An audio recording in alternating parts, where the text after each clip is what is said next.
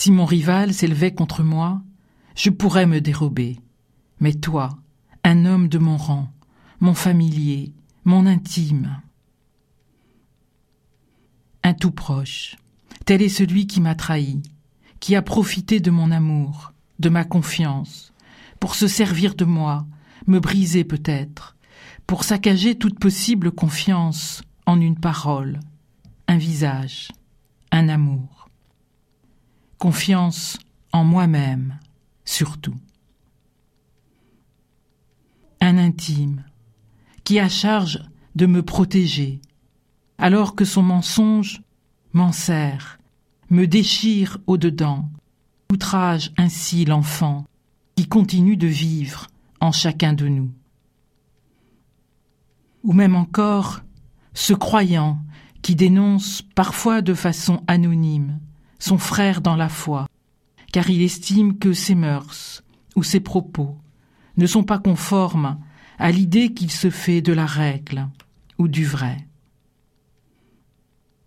Quand l'adversaire frappe, le coup est dur, mais logique.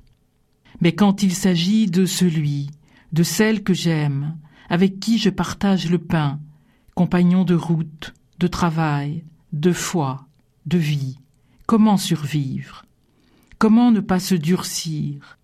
Ou laisser l'aigreur m'envahir, elle qui empoisonne et emprisonne Où trouver le goût et la force de rouvrir la confiance? Tu donneras ta vie pour moi? affirmes-tu. En vérité, je te le dis, le coq ne chantera pas avant que tu m'aies renié par trois fois. C'est ce que répond Jésus à Pierre, alors qu'il partage un dernier repas avec ses compagnons.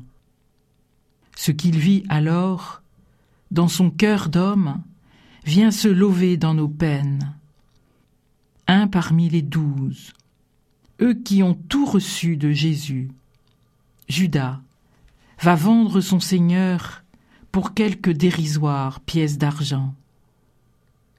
Un autre, Simon-Pierre, lui que le Christ va faire berger de ses brebis, prémisse de son Église, va par trois fois le renier. Pourtant, c'est à ces hommes qui se sont dérobés et l'ont trompé que le ressuscité donnera toute sa paix et un avenir inédit